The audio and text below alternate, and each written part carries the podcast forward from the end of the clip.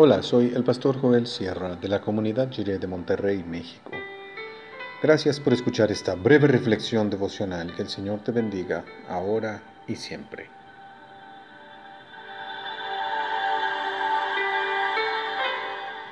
Navidad y luz. Dice Juan 1, del 6 al 11, en la versión La palabra de Dios para todos.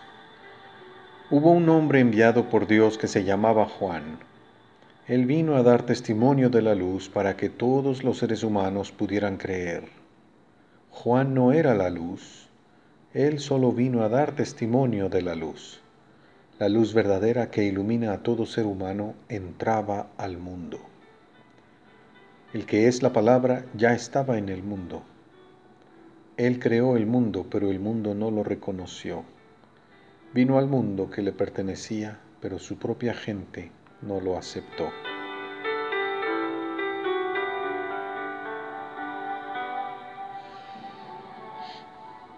Desde hace 140 años, con la invención de la bombilla eléctrica, la humanidad ha podido conocer un tipo de luz que no proviene del sol y que ha cambiado nuestra manera de vivir.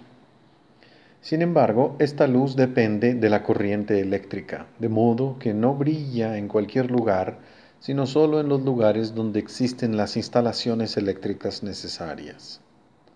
Por lo tanto, es una luz artificial y periódicamente hay que pagar la cuenta por el servicio de esa energía eléctrica. Nos hemos dado cuenta de la existencia de distintos tipos de luz. En un sentido espiritual, en la Navidad celebramos que vino al mundo un tipo de luz que no conocíamos. Es la luz verdadera, a diferencia de otros tipos de luz que no son verdaderos. Se trata de una luz que ilumina a todo ser humano. Es una luz que ilumina la conciencia, es la capacidad de convencernos de nuestro pecado y de nuestra tremenda necesidad de Dios. Es una luz que siempre nos llama a vivir en un plano superior de vida, no para escapar del mundo, sino para participar en su rescate. Por eso en la Navidad instalamos tantas luces en nuestra casa. Encendemos velitas, prendemos foquitos, casi todas nuestras decoraciones tienen que ver con la luz. Esos adornos dan testimonio de la luz verdadera que nació. No son la luz, así como el profeta Juan el Bautista, que tampoco era la luz, pero dio testimonio de la luz. Y cuando llega el momento de volver a guardar todo en sus cajas, cuando quitamos las decoraciones, ¿dónde siguen brillando esas luces navideñas? ¿Dónde persiste el testimonio de la luz verdadera? Podemos tratar de identificar esas situaciones, lugares, experiencias y personas especiales que siguen dando testimonio de la luz verdadera, aún después que pase la temporada de Navidad. ¿Qué tiene en común todo ello? Hay algo que sin duda es el mejor testimonio de la luz que vino al mundo en la Navidad. Es un buen testimonio de Cristo.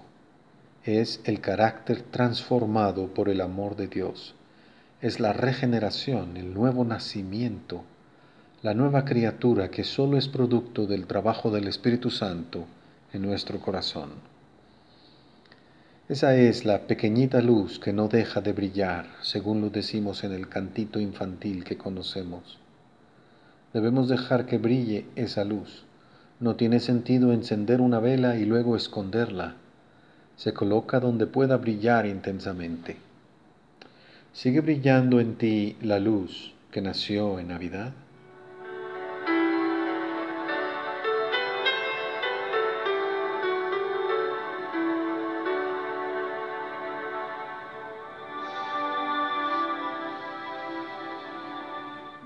Oremos, Señor Jesús, que tu luz brille en nuestro corazón, que podamos encontrar una manera de hacer brillar la luz de tu amor en el mundo para que todas las personas que nos conocen puedan verla. Amén.